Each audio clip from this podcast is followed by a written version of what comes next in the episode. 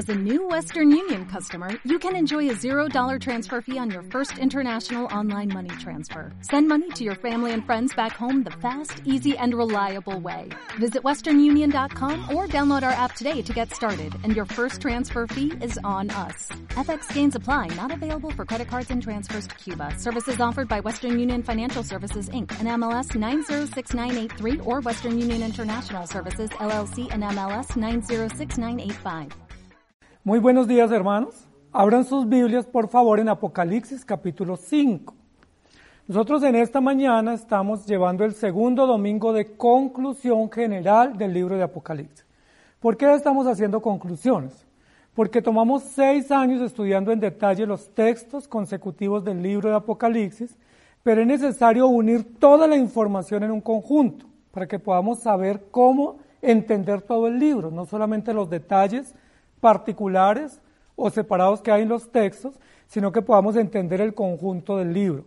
Entonces, para entender ese conjunto, nos hemos tomado el tiempo para hacer cinco conclusiones. Y esas cinco conclusiones del libro de Apocalipsis están basadas en las series que hay en Apocalipsis, que ya las estudiamos en detalle en años anteriores. Entonces, la primera serie que encontramos en Apocalipsis es la serie de las siete iglesias. Eso ya lo hicimos la semana pasada analizar en qué consiste esa serie de las siete iglesias, que las siete iglesias son las receptoras del mensaje, son los recipientes o destinatarios inmediatos del mensaje que Juan recibe de parte de Dios y que Juan escribe y publica en las siete iglesias, y hablamos de quién es el autor y los destinatarios, ¿cierto? Dios o Cristo es el autor y los destinatarios la iglesia, y dedicamos todo el domingo pasado para ese análisis, para ver la importancia de la iglesia local, para ver la importancia de la iglesia en la expansión del crecimiento, para hablar sobre los deberes que tiene la iglesia, que tienen que ver con arrepentimiento, adoración y predicación de la iglesia, y para ver cómo Dios dirige su mensaje, su revelación de forma directa a la iglesia. Es decir, que la iglesia es el recipiente directo de la revelación de Jesucristo y también de la demanda de adoración y de exaltación. Eso lo vimos el domingo pasado. Primer serie, los destinatarios, que son la iglesia. Y el título que tuvimos la semana pasada fue el que tiene oído para oír, oiga, ¿cierto? El que tiene oído para oír y para atender y recibir, pues reciba y ponga en práctica. ¿sí? Básicamente fue así. En este domingo nos vamos a dedicar a hacer una serie o a recoger las informaciones generales de la segunda serie, que para muchos es la primera que es la serie de los siete sellos. ¿sí? No es la primera serie, es la segunda serie que va del capítulo 4 hasta la primera parte del capítulo 8. Esa serie, que es una serie bastante enigmática para muchos, la serie de los siete sellos, nosotros la queremos reunir hoy y presentar en conjunto para que podamos comprender los detalles que se nos presentan. Entonces no va a ser titulada Los siete sellos, esa es la serie el título de nuestra prédica de conclusión es Eres digno, basado en el capítulo número 5 del libro de Apocalipsis, que dice en el versículo 2, ¿quién es digno de abrir el libro y desatar sus sellos? Hay una pregunta retórica, una pregunta eh, cuestionadora, una pregunta que inicialmente no se le encuentra respuesta. Juan por lo menos no encuentra una respuesta inmediata a esa gran pregunta que él se plantea. O a esa gran pregunta que surge ahí en la conciencia de los participantes de esta escena y es quién es digno de abrir este libro sellado y de desatar sus sellos y hacer pública la información o los contenidos que están allí impresos. ¿Quién es digno? Y la Biblia nos va a plantear toda una escena muy dramática de parte de Juan, porque dice Juan que lloraba mucho porque no se había hallado ni en el cielo ni en la tierra uno digno de abrir el libro y desatar sus sellos. ¿sí?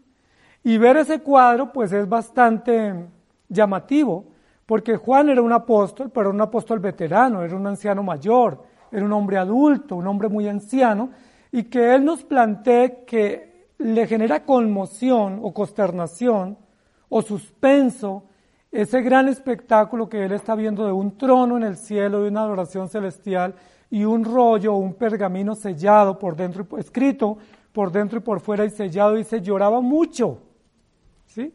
Porque no se encontraba o no se descubría o no se sabía quién era digno de desatar esa información y darla a conocer. Por eso el título de nuestra prédica es Eres digno. El título no va a ser ¿Quién es digno? Porque ya lo sabemos. Ya nos fue puesto al descubierto a todos nosotros quién es digno, porque ahí en el desarrollo del capítulo 5 y capítulo 6 se nos va a decir con claridad quién es digno y en qué se basa la dignidad de aquel que tiene el derecho o el privilegio de desatar los sellos. Esta serie, que es la segunda serie de Apocalipsis, después de los receptores, que es las siete iglesias, la serie de los siete sellos, es una serie muy, muy interesante en el libro de Apocalipsis. Para muchos es una de las series más enigmáticas y de las series más dramáticas, pero para mí me parece, y con lo que estudiamos nosotros, creo que no es la más dramática. Creo que es de las menos dramáticas de las series de Apocalipsis, porque son más dramáticas la segunda y la, la tercera y la cuarta serie de trompetas y copas. ¿sí? Es la menos dramática, ¿sí? es la menos enigmática. Es la serie más sublime que nosotros encontramos en Apocalipsis, porque es una serie que describe una adoración celestial, un trono expuesto a la vista de Juan y una adoración en varios círculos o en varios anillos de seguridad donde hay toda una participación cúltica o litúrgica de culto y de alabanza. No es una serie enigmática, no es una serie dramática, no es una serie de suspenso, más bien es una serie muy evidente que nos pone a nosotros de presente a quién se debe rendir adoración y por qué, y quiénes son los responsables de ella. Esta serie nos pone de presente la dignidad del que está sentado en el trono, nos demuestra los argumentos, las razones, las verdades por las cuales Él está sentado, por las cuales Él es digno de adoración y por los cuales toda la humanidad y la creación entera y de manera directa el pueblo de Dios debe rendirle culto y exaltación. Esta serie es una serie espectacular, permítame la, expresión. Es una serie maravillosa, es una serie impactante a los ojos del lector y a los ojos del espectador. Es una serie maravillosa. Comienza con el capítulo 4, que dice, después de esto miré y he aquí una puerta abierta en el cielo. Y la primera voz que oí, y pareciera que comienza como una especie de participación cúltica o una coral en esta serie, donde hay varios cantantes o varios actores o varias voces que participan de este cántico celeste. ¿sí? Aquí hay una primera voz, que es como la voz de un dirigente, o la voz de un director de culto, o de un director de orquesta, que convoca, que anuncia la pieza que se va a presentar y convoca a su auditorio a estar atento y a participar en ella. Y luego en el desarrollo de la serie nos va a presentar tres cánticos. Es la serie en Apocalipsis que más cánticos tiene. ¿Sí? Pareciera que hemos dicho que Apocalipsis es como un culto dominical donde se apertura con unas presentaciones y doxologías, con unas eh, acciones iniciales de apertura y de gracias, y luego se comienza a alabar. Y hay unos participantes y unos actores en esa celebración cúltica que se describe a partir del capítulo 4. Es una de las series más impactantes, más asombrosas que puede haber en la escritura. Es como si estuviera toda la orquesta junta, ¿cierto? y pudiéramos participar de todo el cántico de la orquesta en todas las voces. El Cordero, el que está sentado, los cuatro seres vivientes, los veinticuatro ancianos, una multitud incontable de ángeles y luego la multitud de los redimidos y aún entran a participar las almas de los mártires o las almas de los que han muerto por causa del Evangelio. No se queda nadie como espectador, no se queda nadie observando, Nadie se queda en silencio o distraído en esta serie.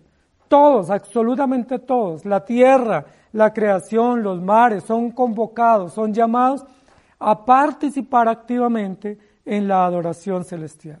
Apocalipsis capítulo 10, versículo 1 dice, vi descender del cielo a otro ángel fuerte, envuelto en una nube, con el arco iris sobre su cabeza, y su rostro era como el sol, y sus pies como columnas de fuego. Y luego en el 18.1 dice, después de esto vi a otro ángel descender del cielo con gran poder y la tierra fue alumbrada con su gloria. Y en el 4.11 dice, Señor, digno eres de recibir la gloria y la honra y el poder, porque tú creaste todas las cosas y por tu voluntad existen y fueron creadas.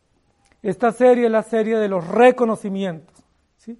Es la serie donde se hacen méritos a la labor cumplida o a los oficios cumplidos o a las tareas cumplidas o a las promesas cumplidas. Es una serie donde se reconoce, se exalta, se hace memoria, se eleva tributo a quienes lo merecen. Y la pregunta que nos estamos planteando, que se plantea el capítulo 5, es ¿quién es digno? Si fuésemos a hacer un reconocimiento, si fuésemos a hacer una exaltación por los méritos o por los logros, ¿quién es digno de recibirla? Si hablamos en términos humanos, todos nos creemos dignos de recibir. Si el gobierno dijera, tengo una ayuda para alguien, ¿quién es digno de recibirla? ¿Cómo respondemos? Todos la necesitamos, ¿cierto? Todos. Si, hicieran un reconocimiento a quien le tocó esforzarse un poco más el año pasado, todos creemos que nos ganamos ese reconocimiento porque nos tocó muy duro y hicimos el mérito suficiente. Si estuviéramos esperando recibir algo, todos consideramos que lo merecemos. Porque esa es una de las características del ser humano, que considera que merece, que tiene dignidad y que los demás están en deuda con él. La pregunta que se plantea aquí es, ¿quién es digno? Se van a hacer unos reconocimientos en esta celebración litúrgica. ¿sí? Está todo el escenario previsto para el reconocimiento, pero ¿quién es digno de que se le reconozca? Y ahí se comienza a esclarecer en el desarrollo de la narración se comienza a esclarecer quién es digno. Y la primera parte de esa dignidad o el primer dignatario en esta escena para recibir el mérito o el honor o el reconocimiento o la exaltación es el Dios creador. Digno eres de recibir la honra, la gloria y el poder porque tú creaste todas las cosas y por tu voluntad existen y fueron creados. Es bien importante porque el domingo pasado dijimos que cuando vamos a entender la historia bíblica y cuando vamos a entender la historia sagrada, tenemos que partir de un hecho y es que hay dos eventos principales en toda la historia bíblica. Que la historia bíblica camina o se desarrolla o avanza en medio de dos grandes hechos extraordinarios de los cuales Dios es el autor. La creación y la redención. Dijimos que no podemos separar esos dos grandes hechos, porque esos dos hechos lo que le dan es validez o solidez o fundamentación a la historia bíblica.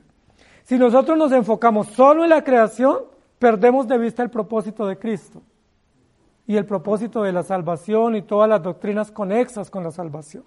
Pero si nos enfocamos solo en la redención, Perdemos de vista los hechos naturales, los hechos históricos, los hechos biológicos, físicos, naturales de la creación, que también le pertenecen a Dios y que son el sello del poder y la gloria y la honra de Dios. Entonces tenemos que unir los dos grandes hechos. La creación y la redención van juntos, caminan juntos a lo largo de la historia de la, de la Biblia y son parte de la manifestación del poder, de la gracia y de la creación de nuestro Dios. Por eso la primera parte del texto, que pudiéramos decir que casi es todo el capítulo 5, capítulo 4, nos va a llamar la atención sobre quién es digno. Vamos a dar unos reconocimientos. Hay una gran multitud, está ahí el trono, está el escenario previsto, están los invitados, Está toda la logística para la celebración, está toda la logística para los reconocimientos, pero ¿quién es digno de recibir? Y la Biblia dice que los cuatro seres vivientes que están descritos en el capítulo número 4 responden a esa pregunta. Y vamos a encontrar tres grandes signos en esta serie primera, que vamos a analizar hoy. Y el primer himno lo entonan los cuatro seres vivientes. Los cuatro seres vivientes, nosotros dijimos que no hay mucha claridad sobre quiénes son. Sí, hay mucha variedad de conceptos al respecto. Pero nosotros dijimos que esos cuatro seres vivientes pueden referirse a toda la revelación que Cristo cumple o que Cristo manifiesta desde Génesis hasta Apocalipsis en medio de su iglesia, dándonos los diferentes enfoques del Evangelio, dándonos los diferentes aspectos del Evangelio y mostrándonos los diversos aspectos y maneras como Cristo revela a Dios para que nosotros lo podamos entender y poder adorar. Entonces, ¿quién es digno? Los cuatro seres vivientes van a responder. Y van a responder con una lógica y con una ceremonia muy interesante, porque dice que mientras ellos cantan y extienden sus alas, los 24 ancianos se postran, quitan sus coronas y las rinden al que está sentado en el trono, y mientras tanto se escucha una voz que dice, digno eres. ¿Quién es digno entonces? El que está sentado en el trono. El que está sentado en el trono. ¿Y quién es el que está sentado en el trono? Recuerden que en Apocalipsis y en toda la historia bíblica el que está sentado en el trono no es un usurpador, no es un gobernante pasajero, no es alguien que se atribuyó a sí mismo esos méritos o esos derechos de sentarse, sino quien está sentado en el trono es quien le pertenece por legítimo valor de carácter y de propósito. Que el que está sentado en el trono no es nada más ni nada menos que Dios el Creador, el Creador y sustentador de todas las cosas, el gobernador absoluto de todo cuanto existe, aquel por el cual existen y subsisten todas las cosas y permanecen por siempre. Que el que está sentado en el trono es el gobernador de toda la historia de la humanidad y el gobernador de la iglesia. Que el que está sentado en el trono es el que está lleno de gloria, el que sus faldas llenan el templo, Isaías capítulo 6, aquel que habita en luz inaccesible, aquel que nadie puede ver ni comprender plenamente, aquel que domina todas las cosas y las sujeta bajo sus pies. ¿Quién es digno entonces? Dios, Dios creador y sustentador de todas las cosas.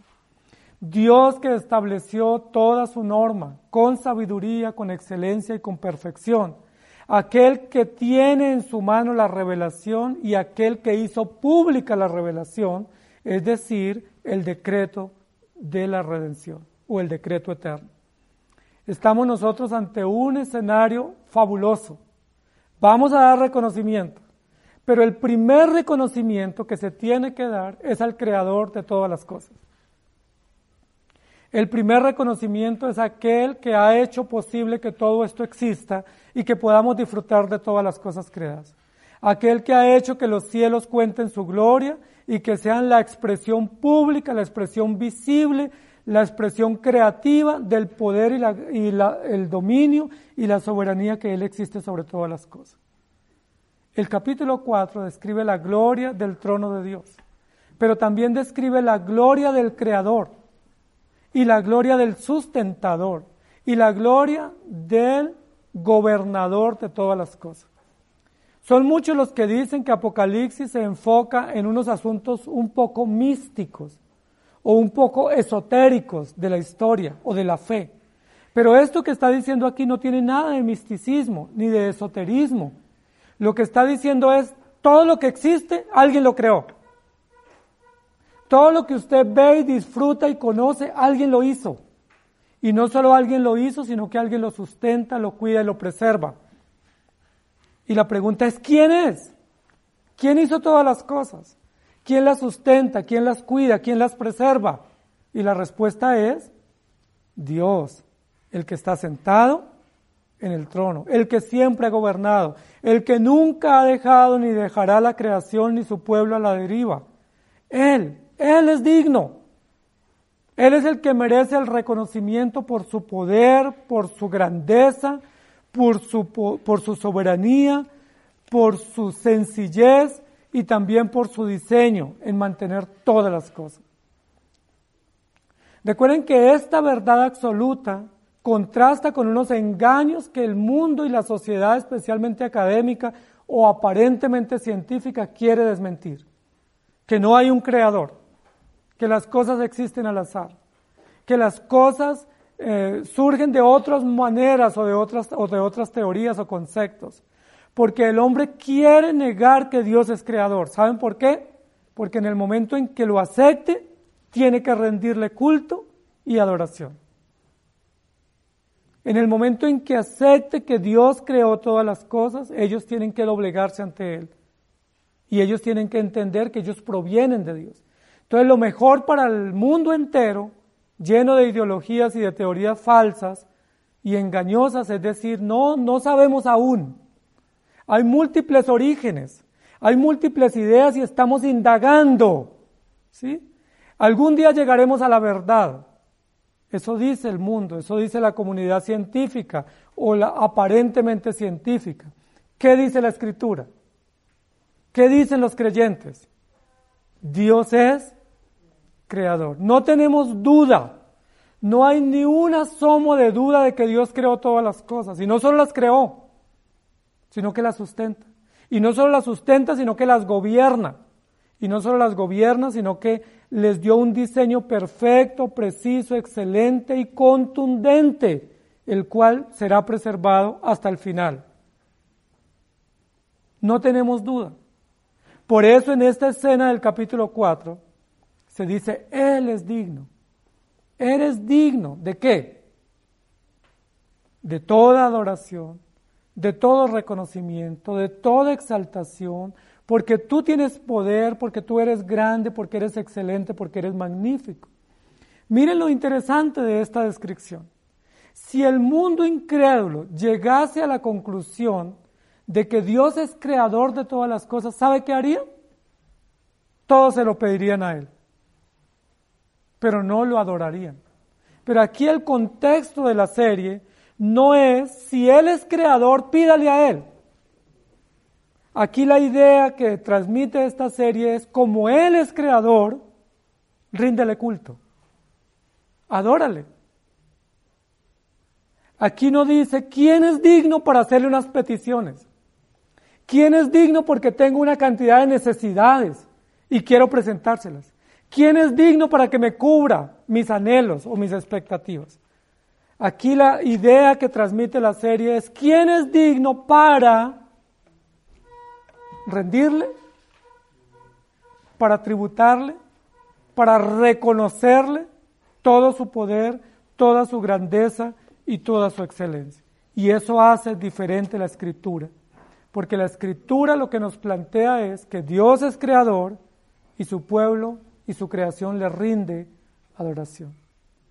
Hoy en día hemos incorporado un concepto equivocado en la vida tanto del mundo como de la iglesia. Y es como Él es Dios, pidámosle. Incluso ni siquiera pidámosle, ordenémosle. Incluso exijámosle. Bueno, pues si Él existe, pues que me dé. Y si Él tiene poder, pues que me ayude. Y si Él es rico, pues que me supla. Pero ese no es el concepto que transmite la Escritura. Ese no es el concepto que resume Juan en esta primera serie eh, maravillosa celestial. Lo que Juan está diciendo, como Él es digno, no me atrevo a pedirle absolutamente nada. No me atrevo a quejarme de nada. No me atrevo a presentarle ningún pedido, ninguna lista de peticiones.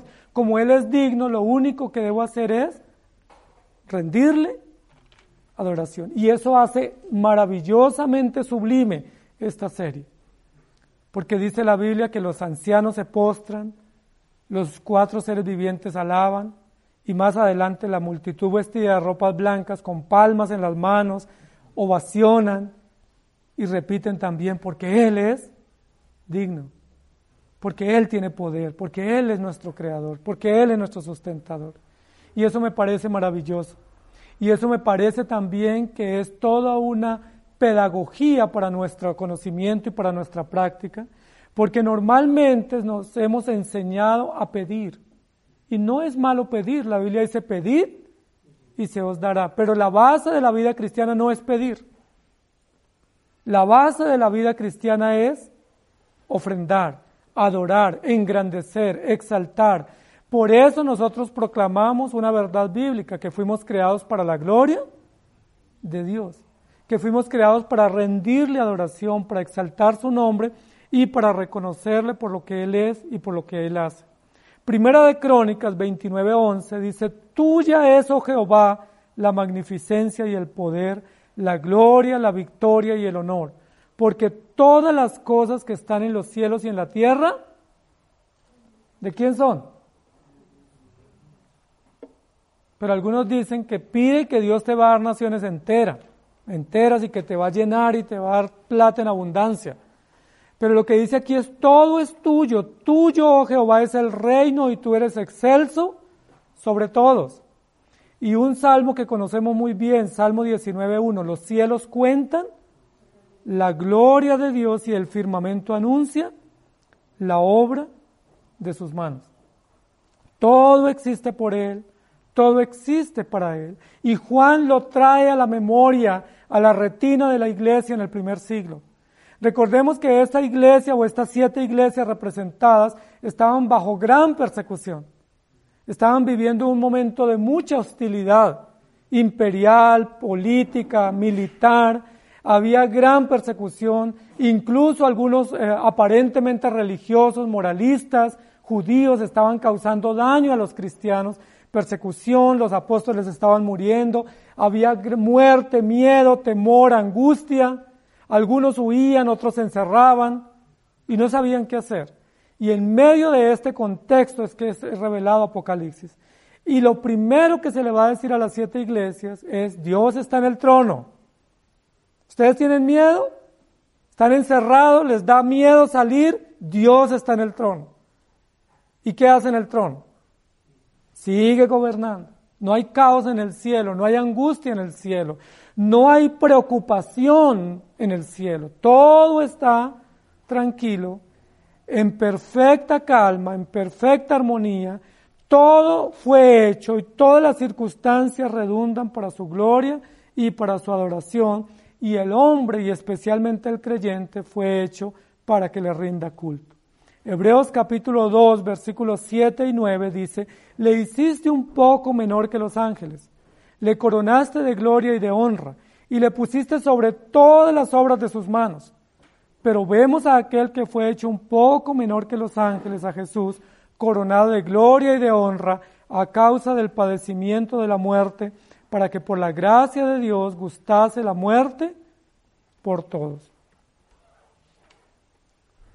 Lo que Juan quiere transmitir a la iglesia es, en el peor momento que afronta la iglesia después de Pentecostés, que es un momento de persecución, de muerte, donde hay tortura a los creyentes, los están echando de sus empresas, los están obligando a rendirse al emperador y a rendirle culto, o si no, culto, o si no los hostigan en la calle, los matan, los exilian.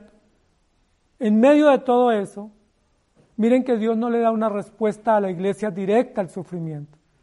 La respuesta que Dios le da es, Dios está en el trono. Él está gobernando. ¿Y tú qué debes hacer? Mirar el trono y rendirle culto.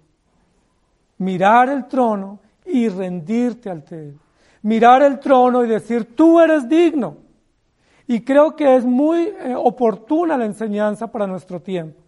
Porque en este tiempo que está viviendo la iglesia hay mucho miedo, hay angustia, hay temores por situaciones sanitarias, por situaciones civiles, por decretos, por leyes inmorales, por contagios, por tantas cosas. Y mucha parte de la iglesia que ha hecho, se esconden, tienen miedo, se asustan, no saben qué hacer, saben qué debiéramos hacer, levantar nuestra mirada al trono. El trono no está vacío, ahí está nuestro Señor, sentado, gobernando, dirigiendo, proveyendo, justa, sabia y perfectamente y haciendo que todas las circunstancias, aún incomprensibles para nosotros, redunden para su gloria. Él es digno. Él controla la creación, controla los elementos de la creación, los dirige para su gloria y su pueblo sencillamente dice, aleluya, porque Él es digno, nosotros estamos seguros o estamos protegidos o estamos aquí con vida eres digno. La primera estrofa de este himno es la estrofa que cantan los cuatro seres vivientes, reconociendo el gobierno, el poder, la autoridad, la soberanía del Dios creador y sustentador. La primera estrofa de esta canción, de esta serie de los siete sellos, la dirigen los cuatro seres vivientes hacia el que está sentado. Y los símbolos principales en esta, en esta primera estrofa es un trono, alguien sentado en el trono y un libro. Y eso ya nos da un sentido.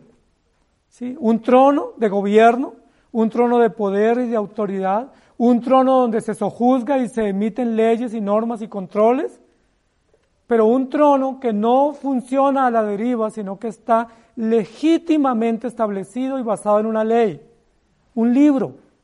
¿sí? No es que se sacan decretos cada rato, no es que se sacan normas a cualquier momento, no es que uno va a las noticias y hay nuevas normas que cambian o invalidan las anteriores. Dios no es ese tipo de gobernante. No es como nuestros gobernantes, que cambian de opinión cada rato, que imponen normas que ni ellos mismos las entienden, ni tienen mucho valor científico o legal. Las normas de Dios son precisas, absolutas, eternas, justas y duraderas. El trono y el libro. El libro del decreto, el libro de la norma, el libro de la ley, el libro de la enseñanza, el libro de los principios que rige o regula toda la historia y toda la humanidad. Eres digno. La segunda estrofa nosotros la vemos en el capítulo número 5 y nos habla de una estrofa extraordinaria donde ya no participan solamente los cuatro seres vivientes, sino entran en acción los 24 ancianos. Y hay muchas interrogaciones también sobre quiénes son esos 24 ancianos, pero nosotros estamos concluyendo que muy probablemente se refiere a la representación de la iglesia, especialmente oficiales, que tienen el liderazgo de la iglesia y que son las autoridades que representan el pueblo de Dios de todos los siglos, no solamente del primer siglo, no solamente de la antigüedad, no solamente de esta era contemporánea, sino de todos los tiempos de la historia. Y dice la escritura en el capítulo 5 que los 24 ancianos se postran y cantan un nuevo cántico. El director de la orquesta les da la orden, les da la entrada para que ellos entonen una segunda estrofa.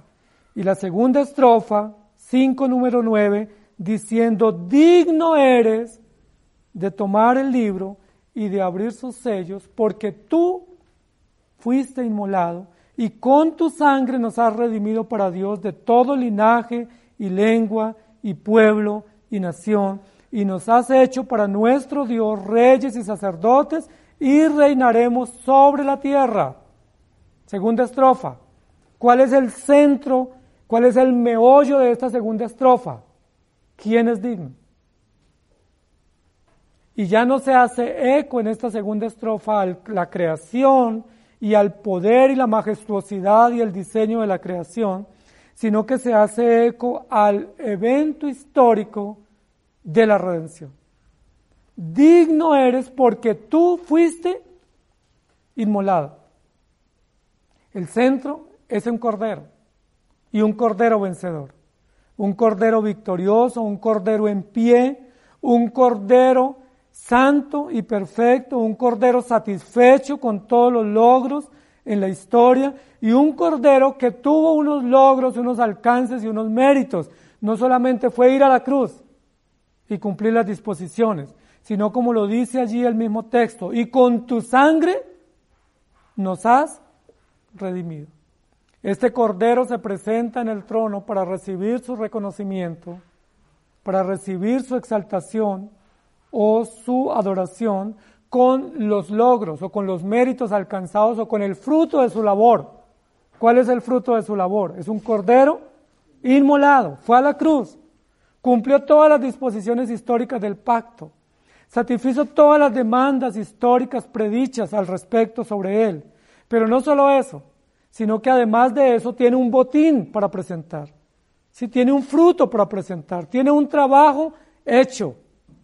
No se presenta con las manos vacías, no se presenta frustrado. No es un cordero que dice, me mandaron a esto, pero no lo pude hacer. o hice una parte, me quedó inconclusa. No es un cordero que se presenta atemorizado diciendo, pues, pues no lo logré, pero aquí estoy. Es un cordero victorioso, es un cordero satisfecho, es un cordero en pie que representa a Jesucristo, el Hijo de Dios, resucitado, victorioso y entronado. Pero ese cordero se presenta con un fruto, con un resultado. ¿Cuál es ese resultado? Con tu sangre redimió o con su sangre redimió o pagó o satisfizo la justicia del Padre a favor de sus elegidos o a favor de su pueblo. Nos ha redimido para Dios. Y acá hay toda una ampliación o toda una vinculación del universo en, esta, en este cántico, en esta estrofa, porque allí participan ancianos que cantan a favor de los méritos alcanzados de Cristo o por Cristo, a favor de hombres y mujeres de todas las naciones de todas las lenguas, de todos los pueblos y de todos los linajes. Y esto es maravilloso, no solamente por el alcance de la redención, no solo por la universalidad del poder de la redención del pueblo de Dios, sino también porque esto pone de presente que no hay una nación mejor que otra que no hay un pueblo mejor que otro, que no hay una lengua más importante que la otra, o que no hay linajes o castas mejores que otros. Que el alcance de la redención y el mérito de la redención, primero, radica en Cristo, que lo hizo todo, pero segundo, también en el botín que Él presenta, la ofrenda, que es redimido de todos los pueblos, negros, blancos, amarillos, morados, rojos, si altos, bajos, pobres, ricos, políticos, médicos, abogados, constructores, artesanos, gente del común, todos, de todas las condiciones, de todos los pueblos, de todas las tribus, estaremos en un mismo lugar y estarán siendo producto de la adoración por la obra alcanzada y terminada de Jesucristo en la cruz. Digno eres tú, porque tú fuiste inmolado. Tú eres digno porque tú no rehusaste ir a la cruz. Porque tú no rehusaste cumplir las demandas históricas y pactuales de la redención. Digno eres porque te entregaste voluntariamente, porque no rehusaste. Recuerden que cuando Jesús fue en el camino a la cruz, en su estancia acá en la tierra, hubo muchos intermediarios que quisieron disuadirlo de este encargo. ¿Recuerdan? Satanás mismo, ¿sí? Pilato, los discípulos. Le dijeron, si tú eres, no vayas, por favor. Te necesitamos, nos haces más falta aquí. No te entregues. Pero la Biblia dice que Jesucristo rehusó todos esos distractores, que Él tenía claro su objetivo, que Él fue como cordero al matadero y cumplió todas las disposiciones que de Él se habían profetizado y eso lo hace, lo hace sujeto de reconocimiento. Su obediencia perfecta, su entrega voluntaria, su disposición inmediata, no dejarse distraer por las cosas que nosotros nos dejamos distraer. Fue a la cruz, contra todo pronóstico, contra todo impedimento, fue a la cruz, cumplió todas las profecías, se entregó voluntariamente y aquí al final, en esta escena, aparece recibiendo el reconocimiento. Reconocimiento a su obediencia, a su entrega, a su perdón a favor de su pueblo. Reconocimiento al cumplimiento perfecto de su labor como redentor. Reconocimiento a su disposición para ir a la cruz, para entregarse y derramar su sangre y salvar a su pueblo por gracia.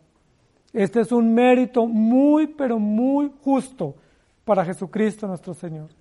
Si él no hubiera ido a la cruz, los discípulos lo habían reconocido, pero no su pueblo, ni los 24 ancianos, ni el Padre eterno. Pero Jesucristo fue a la cruz y eso hace meritoria su labor. Y eso hace meritoria su historia y la historia de la redención. Amados hermanos, ¿quién es digno? Juan pregunta. La primera respuesta en la primera estrofa es, es digno el Dios creador y sustentador que estableció leyes, que estableció normas, que estableció un decreto que se tiene que cumplir. En la segunda estrofa, es digno Jesucristo el Hijo de Dios, que no solamente se entregó voluntariamente, sino que cumplió todas las disposiciones de la ley y que con su vida y con su historia y con sus hechos desató, reveló, trajo a la luz o al conocimiento pleno todo el plan de la redención. Recuerden que nosotros dijimos que esta serie de siete sellos muestra la base legal de la redención. Muestra que la redención no es una situación fortuita o al azar, que no es un plan B ni alternativo, que muestra que la redención estaba determinada, estaba establecida, estaba decretada y estaba estipulada.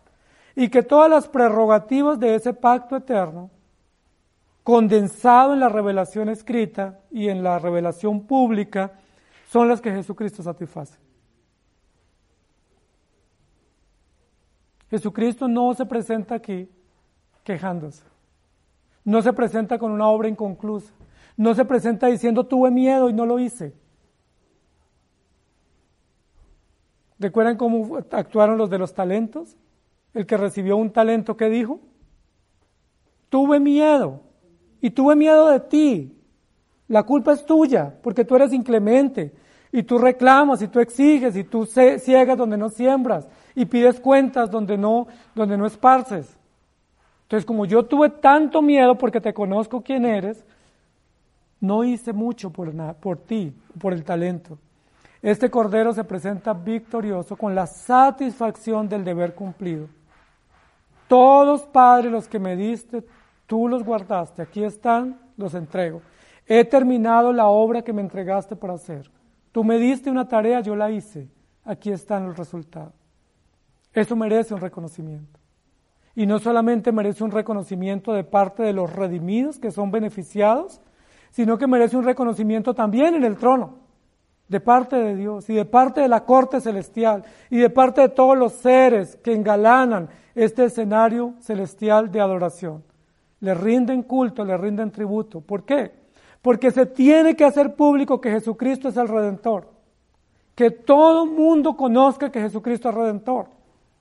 Que todo el universo y la creación entera sepa y conozca y entienda y no tenga duda que hay un Redentor. Y que ese Redentor se llama Jesucristo, el Cordero victorioso. Que ese Redentor no es lánguido. Que ese Redentor no es débil y frágil que ese redentor no es un redentor em, pusilánime, sino que es un redentor victorioso, seguro, fuerte, fiel, obediente y contundente, y que se presenta en este momento con la plena satisfacción del deber cumplido. ¿Merece ser reconocido? Merece que usted y yo le reconozcamos.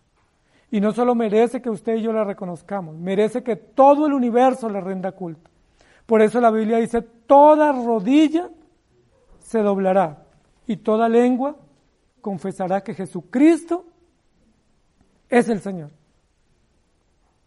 Todo el universo tendrá que reconocer que Dios es creador, pero todo, el, todo hombre y toda rodilla tendrá que reconocer que Jesucristo es el Señor, que es el Redentor, que tuvieron y tuvimos la oportunidad de arrepentirnos. Y quienes no lo hicieron sufren por su rebeldía, por su necedad o por su indiferencia.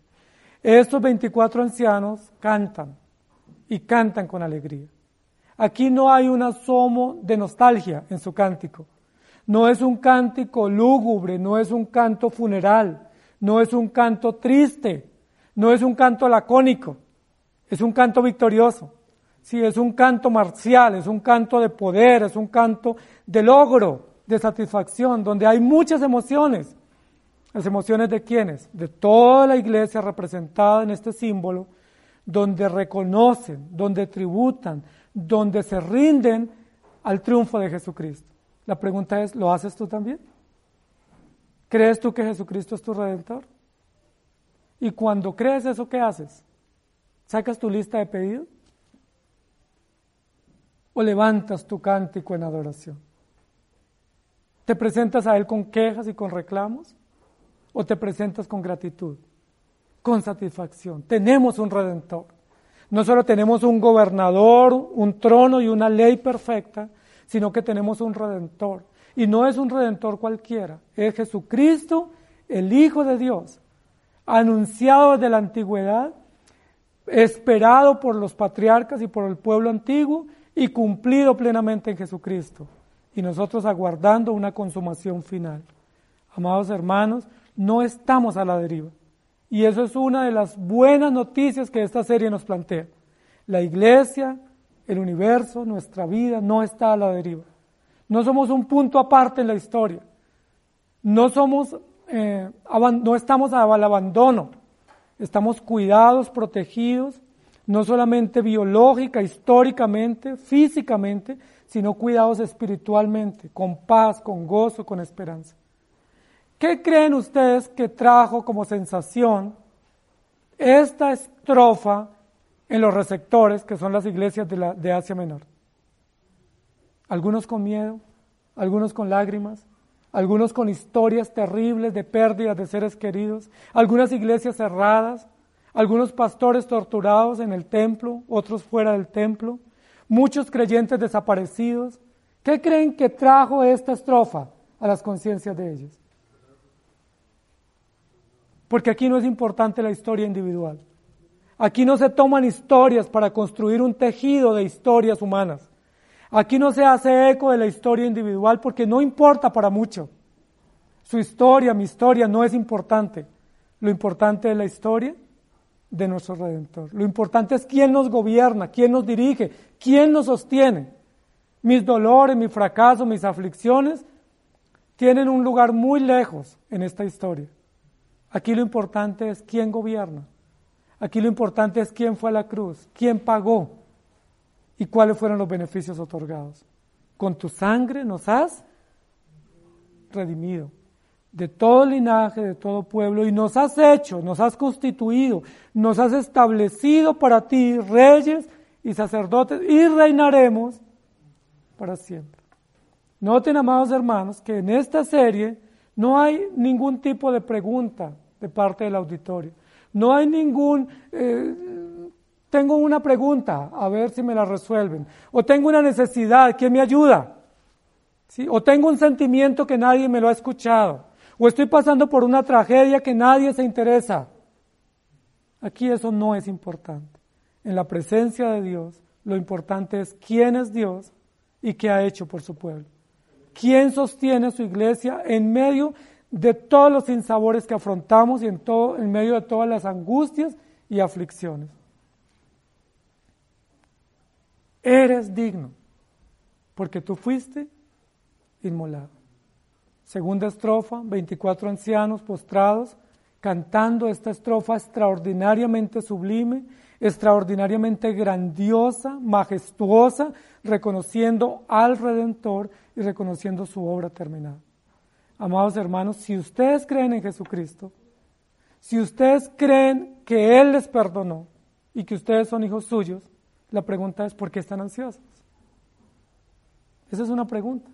¿Se acuerdan que Jesús le dijo a los discípulos, ¿por qué están ansiosos? ¿Por qué están turbados? No se turbe vuestro corazón. ¿Por qué están tristes? ¿Por qué tienen miedo? Y ahí tenemos que dar respuesta a esos interrogantes. ¿Por qué nos llenamos de temores, de angustias, de soledades, siendo que tenemos un gobernador en el trono, y tenemos un redentor en pie. Y tenemos unos beneficios extendidos que los recibimos solo por mérito de la obra terminada de Jesucristo. Y la tercera estrofa la vamos a encontrar en la siguiente parte, especialmente capítulo 7. La tercera estrofa sobre quién es digno la va a entonar la multitud vestida de ropas blancas. Recuerden que nosotros hemos dicho que esta serie es una serie de legalidad, que establece las bases legales y jurídicas del pacto, que establece las bases jurídicas, escriturales y decretivas del pueblo de Dios y de la historia de la humanidad. Es decir, que establece los argumentos jurídicos sobre los cuales se desarrolla la historia de la redención y sobre los cuales se va a establecer luego la justicia. Esta serie no podemos pasarla por alto. Partimos estableciendo bases legales, bases jurídicas, argumentos y contenidos. Y esa base jurídica y legal establece principios, establece deberes, establece bendiciones y establece consecuencias. Y los sellos a medida que se van desatando y se van poniendo en evidencia, lo que nos muestran es que todo ha sido determinado para la gloria de Dios. Que hay consecuencias, hay deberes, hay obligaciones. Que la ciencia, la política, la economía, la salud, la vida, la iglesia está establecida en el plan de Dios para un propósito. Y que nosotros nos regimos por ese propósito decretivo y vemos el gobierno soberano de Dios sobre cada uno de esos elementos. La serie capítulo, la serie, eh, la tercera estrofa de esta serie nos plantea una multitud vestida de ropas blancas.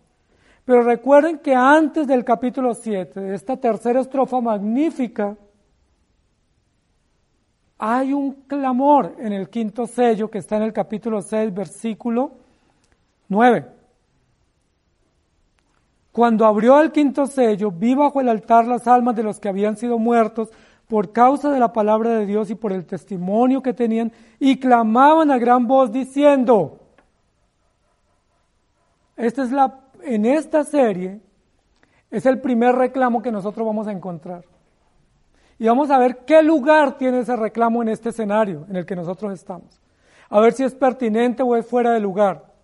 El clamor es Señor santo y verdadero. ¿Hasta cuándo? Es un clamor dramático, es un clamor profundo, muy emotivo, muy diciente. Es todo un ruego, una súplica lacónica. Es toda una pregunta, ¿por qué? ¿Y hasta cuándo? Lo que muchas veces nos preguntamos. ¿Por qué? ¿Y hasta cuándo? Esa pregunta es una pregunta por el dolor, es una pregunta por el sufrimiento, es una pregunta, ¿cómo voy yo en este asunto? En este asunto de esta historia que tú desarrollas y gobiernas, ¿cómo voy yo?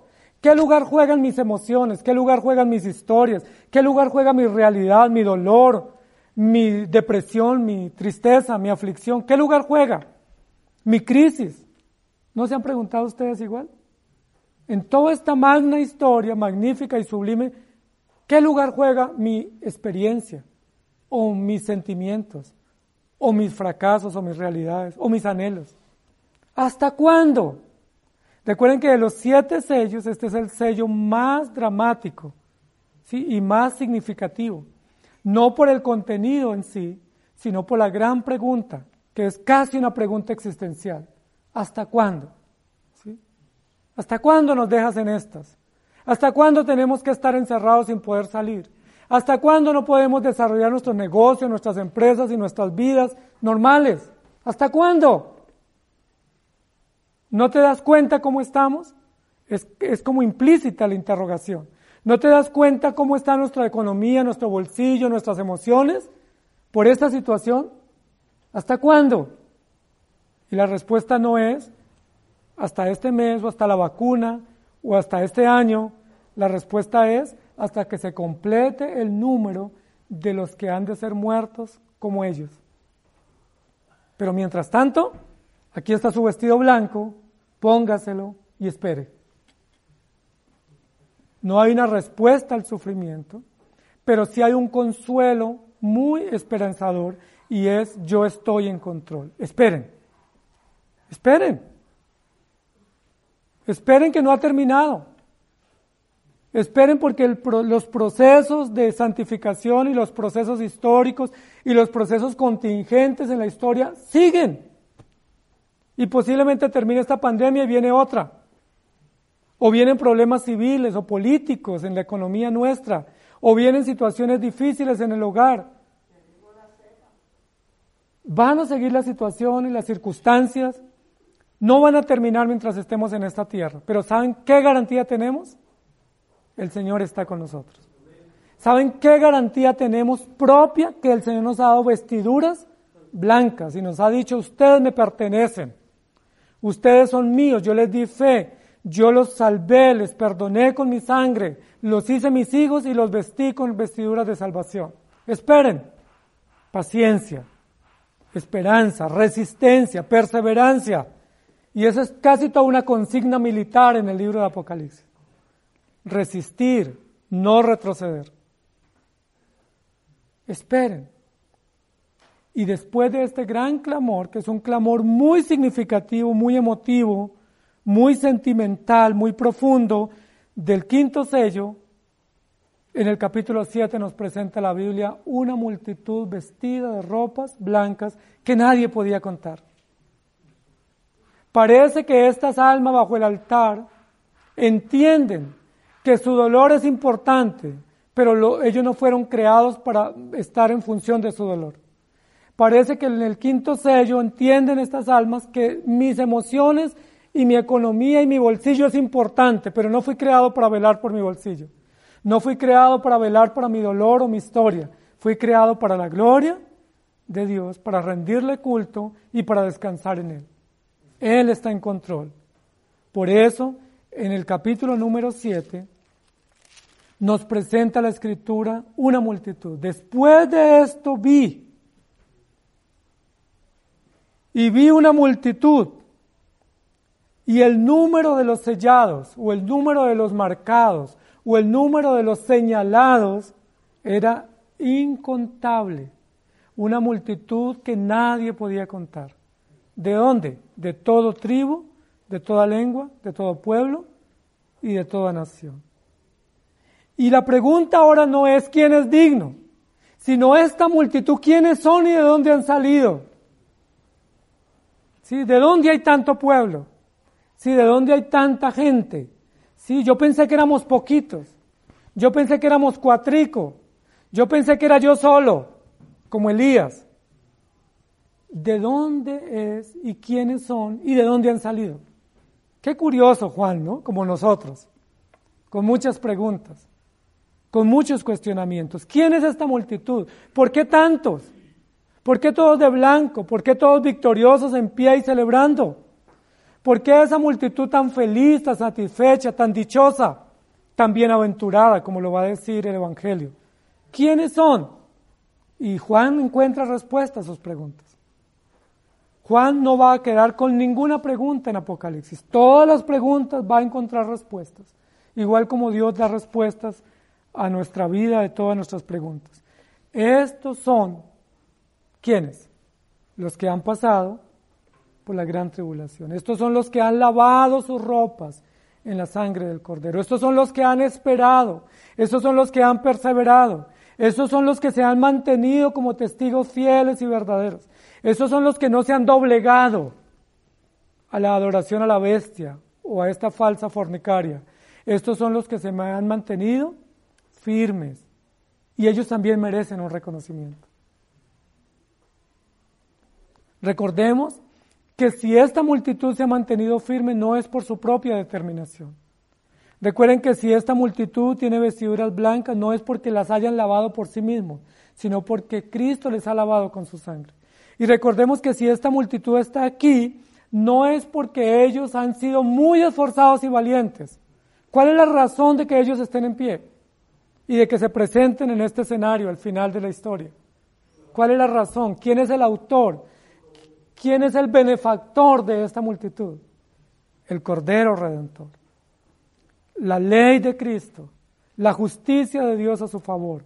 Ellos están en pie no por sí mismos, sino por la obra preciosa de Jesucristo, el Hijo de Dios. Y les pregunto yo, ¿y eso no merece un reconocimiento? ¿Eso no merece también una estrofa?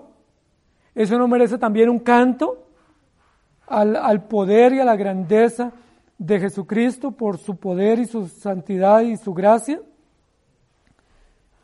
Y mire el cántico que ellos entonan, versículo 10, 7, 10, y clamaban a gran voz diciendo, esta multitud, la salvación pertenece a nuestro Dios que está sentado en el trono y al cordero. Y mientras tanto los ángeles están en pie alrededor del trono, los ancianos se postran y también participan en este cántico responsivo diciendo las bendiciones y la gloria y la sabiduría y la acción de gracias y la honra y el poder y la fortaleza sean a nuestro Dios por los siglos de los siglos. Amén. ¿Cómo les parece ese cántico? Ese cántico no es ¿qué me vas a dar? Ese canto no es cuánto quiero o cuánto necesito. Ese canto es todo es tuyo. Poder, fortaleza, honor, gracia, excelencia, sabiduría, acción de gracias. Todo no solo por un periodo, sino por los siglos de los siglos. Y nosotros venimos aquí para reconocer eso. La dignidad de esta multitud no es una dignidad propia. La dignidad de esta multitud es el resultado evidente de la obra de Jesucristo y la santidad de Cristo puesta a su cuenta. La dignidad de esta multitud consiste en que Dios los ha perdonado, los ha añadido a su pueblo, los ha marcado con su gracia y los ha sostenido hasta el final. Ese es el mérito de esta multitud. Esa es la cosecha, ese es el fruto del trabajo. Y la multitud se beneficia. Y la estrofa que canta esta multitud redimida no es lo logré o lo merezco, o lo hice, o llegué. El cántico de esta multitud es la salvación pertenece, la salvación es de nuestro Dios. Este vestido Dios me lo dio, este perdón Dios me lo dio, Él me ayudó, Él me guardó, Él me preservó, me hizo perseverar hasta el final. La bendición, la gloria, la sabiduría sean única y exclusivamente a Él. Amados hermanos, la multitud participa en este culto o en este canto, en esta adoración. Y esta multitud recibe también la dignidad de poder cantar en el trono. Esta multitud recibe también el privilegio de poder entonar esa estrofa responsiva, ¿sí? En este escenario celestial, como beneficiaria de la redención. No cantando para sí mismos, no cantando para el mundo ni para la vida, no cantando al azar, sino con un canto direccionado al Cordero, con un cántico direccionado a la obra terminada de la redención y reconociendo que todo eso le pertenece al Señor. Este cántico del capítulo 7, versículo 10, es la consumación del clamor del capítulo 6, versículo 9. Señor Dios justo y poderoso, ¿hasta cuándo? ¿Cuál es la respuesta ahora? La salvación pertenece a nuestro Dios. Valía la pena esperar.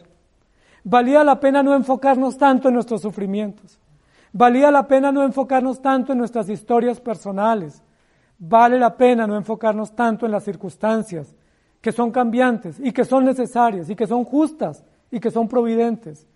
Vale la pena no enfocarnos tanto en nuestra economía, en nuestras historias pequeñas o miopes y no engrandecerlas, porque la razón de todo es enfocarnos en la historia de la redención, en lo que Dios está haciendo y el final feliz es toda esta multitud está en pie. Y hay un gran interrogante. ¿Quiénes son? ¿Cómo han llegado tantos si pensábamos que estaban desertando? ¿Cómo han llegado tantos y pensábamos que no se podían sostener en pie? ¿Cómo han llegado tantos y algunos los vimos deprimidos, tristes y desanimados? Pensábamos que no perseverarían. ¿Cómo lo lograron? Porque la salvación le pertenece a nuestro Dios. Pensamos que se quedaban en el camino. Incluso de nosotros mismos pensamos que no podíamos dar un paso más. Llegamos como Elías a decir, ni un paso más, hasta aquí no voy más como Isaías, como Jeremías, no más. Pero ¿quién nos ha sostenido? Hasta el final nos sostiene y nos presenta como un grupo, como una multitud enorme, como una muchedumbre uniforme, universal, multitudinaria, multilingual, multicultural, presente en el trono celestial. ¿Dando fe de qué? ¿De que lo lograron? No, de que Cristo es Dios de que Cristo es Salvador y que Cristo es fiel y que las promesas que Él dio las cumple y que la alabanza y el poder le pertenecen únicamente a Él y que nosotros recibimos un mérito, un beneficio de la obra que Él realizó. En el capítulo 5, versículo 13 dice, al que está sentado en el trono y al Cordero, sea alabanza, honor, gloria y poder por los siglos. Y los cuatro seres vivientes dicen amén, y los veinticuatro ancianos se postran sobre sus rostros y adoran al que vive por los siglos de los siglos. Romanos capítulo 11, versículos 25 y 26 dice, porque no quiero, hermanos, que ignoréis este misterio, para que no seáis arrogantes en cuanto a vosotros mismos, que ha acontecido a Israel endurecimiento en parte hasta que hayan entrado la plenitud de los gentiles, y luego todo Israel será salvo, como está escrito, vendrá de Sion el libertador que apartará de Jacob la impiedad. Amados hermanos, la pregunta que se planteó Juan en el capítulo 5 es, ¿quién es digno? Y la respuesta que nosotros tenemos es, Él es digno. Él es digno, no hay duda. Él es digno como creador y gobernador y sustentador. Él es digno como redentor pleno y absoluto que cumple todos los requerimientos o las instancias en el plan. Pero Él es digno en presentar un pueblo para sí y en adoptar un pueblo para sí que le rinda culto y le rinda tributo. Maravilloso escenario de adoración. El drama y el suspenso cambian por una adoración fluida, una adoración pública y una adoración muy lógica, muy precisa y muy victoriosa, que elevan tanto los cuatro seres vivientes como los 24 ancianos, como la gran multitud vestida de ropas blancas. La pregunta que yo quiero hacerte en esta mañana es, ¿estás tú en esa multitud? ¿Te ves? Te, ves dentro de esa gran multitud vestida de ropas blancas? Esa respuesta no la puedo dar yo por ti. Cada creyente puede responder por sí mismo. ¿Estás en esa gran multitud? Si tú estás en esa gran multitud, la segunda pregunta es, ¿por qué nos quejamos tanto? ¿Por qué te quejas tanto? ¿Hasta cuándo? ¿Por qué? ¿Por qué a mí? ¿Por qué me tocó esto? ¿Por qué esta situación? ¿No es absurdo hacerlo? Si estamos ante un Dios creador, un redentor victorioso, un pueblo sustentado por gracia, ¿por qué siempre? ¿Por qué a mí? ¿Y por qué tan duro? ¿Y por qué tan difícil? ¿Y por qué tan, tan grave la circunstancia y la prueba? ¿Hasta cuándo? ¿No es absurdo esa pregunta? si tú ya estás en esa multitud, si estás vestido con ropas blancas, si el Señor que gobierna en el trono es tu Señor, si el que está en pie con el rollo en la mano es el Cordero, ¿por qué te lamentas tanto? Y la tercera mención, la tercera reflexión es, si te estás lamentando, la respuesta que Dios tiene para ti es, espera, espera. Si tú eres de los que estás en esa pregunta, en esa interrogación bajo el altar hoy, preguntando por qué a mí, por qué tan duro y por qué y hasta cuándo, la única respuesta que vas a encontrar es, yo estoy en el trono, espera. Espera, ten paciencia. ¿Hasta cuándo? Hasta cuando el Señor te llame a su presencia. Porque esta leve tribulación momentánea produce un mayor y más eterno peso de gloria en los redimidos. Por eso, confiamos en el Señor. Salmo 142, 7 dice, saca mi alma de la cárcel para que alabe tu nombre. Me rodearán los justos porque tú me serás propicio. Saca mi alma de esa cárcel, de ese círculo, de ese encierro, de ese lamento, de esa soledad, de esa depresión, para que yo te alabe, para que te reconozca, para que disfrute lo que tú me has dado, para que vea la grandeza de la salvación y eso me sea pleno y me satisfaga en ella. Y Hebreos 12:14, seguid la paz con todos y la santidad, sin la cual nadie verá al Señor. Y Juan 14:21 dice, el que tiene mis mandamientos y los guarda, ese es el que me ama. Y el que me ama será amado por mi Padre, y yo le amaré y me manifestaré a él. ¿Eres tú digno? Él es digno. ¿Hasta cuándo? Espera. Espera. Él está en control. Que el Señor nos ayude. Oremos. Amado Señor, gracias te damos porque nuevamente hoy nos traes a memoria y traes a nuestra conciencia tu palabra. Textos fabulosos que reconocen quién eres tú y que en medio del dolor, la pregunta y la aflicción, tú no te centras en nuestro dolor, sino que te centras en ti mismo, en decirnos quién eres y qué has hecho. Esto es fabuloso.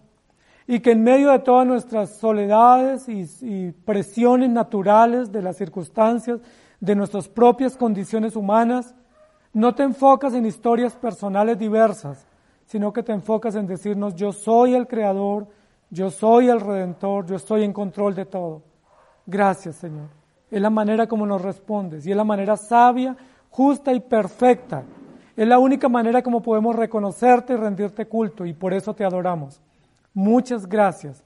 Eres nuestro Dios, eres nuestro redentor Eres el que ha sacado adelante a tu pueblo. Contra todo pronóstico preservarás a tu pueblo. Contra toda circunstancia preservarás a tus hijos. Y las puertas del Hades no prevalecerán contra la iglesia. Puede que hayan decretos, puede que haya restricciones, puede que haya leyes inmorales. Todo lo que se ha levantado y se seguirá levantando. Pero absolutamente nada de esas circunstancias, ni personales, ni civiles, ni universales, harán que el plan tuyo se frustre. Tú lograrás tu cometido. Una multitud de todas las naciones, los pueblos, las tribus y las lenguas, cantando en el trono diciendo la salvación es tuya. Tú lo lograste y nosotros te pertenecemos. Gracias te damos. Quita nuestros temores, vence nuestros temores, vence nuestras angustias, vence nuestras soledades, vence nuestras, eh, nuestras frustraciones, por favor, con tu palabra y ayúdanos a entender que tú eres el gobernador y que tú estás en control absoluto y que no hay ninguna angustia ni determinación de último momento en el cielo. Todo está bajo control, en perfecta armonía, con soberanía y con absoluta precisión y sabiduría. Y nosotros estamos en tus manos. ¡Qué maravilla! Qué maravilla saber que pertenecemos a ese pueblo redimido, que aunque a veces nos sumimos en la angustia, Tú nos haces levantar nuestra mirada y verte a ti. Que a veces nos sumimos en el lodo del sufrimiento y de la soledad, pero tú nos haces levantar la mirada y mirarte y ver que el trono no está abandonado, que el libro se está cumpliendo y que tú cosecharás el fruto de tu obra perfecta, que es un pueblo redimido para ti. Gracias te damos. En Cristo Jesús. Amén. Que el Señor les bendiga, queridos hermanos.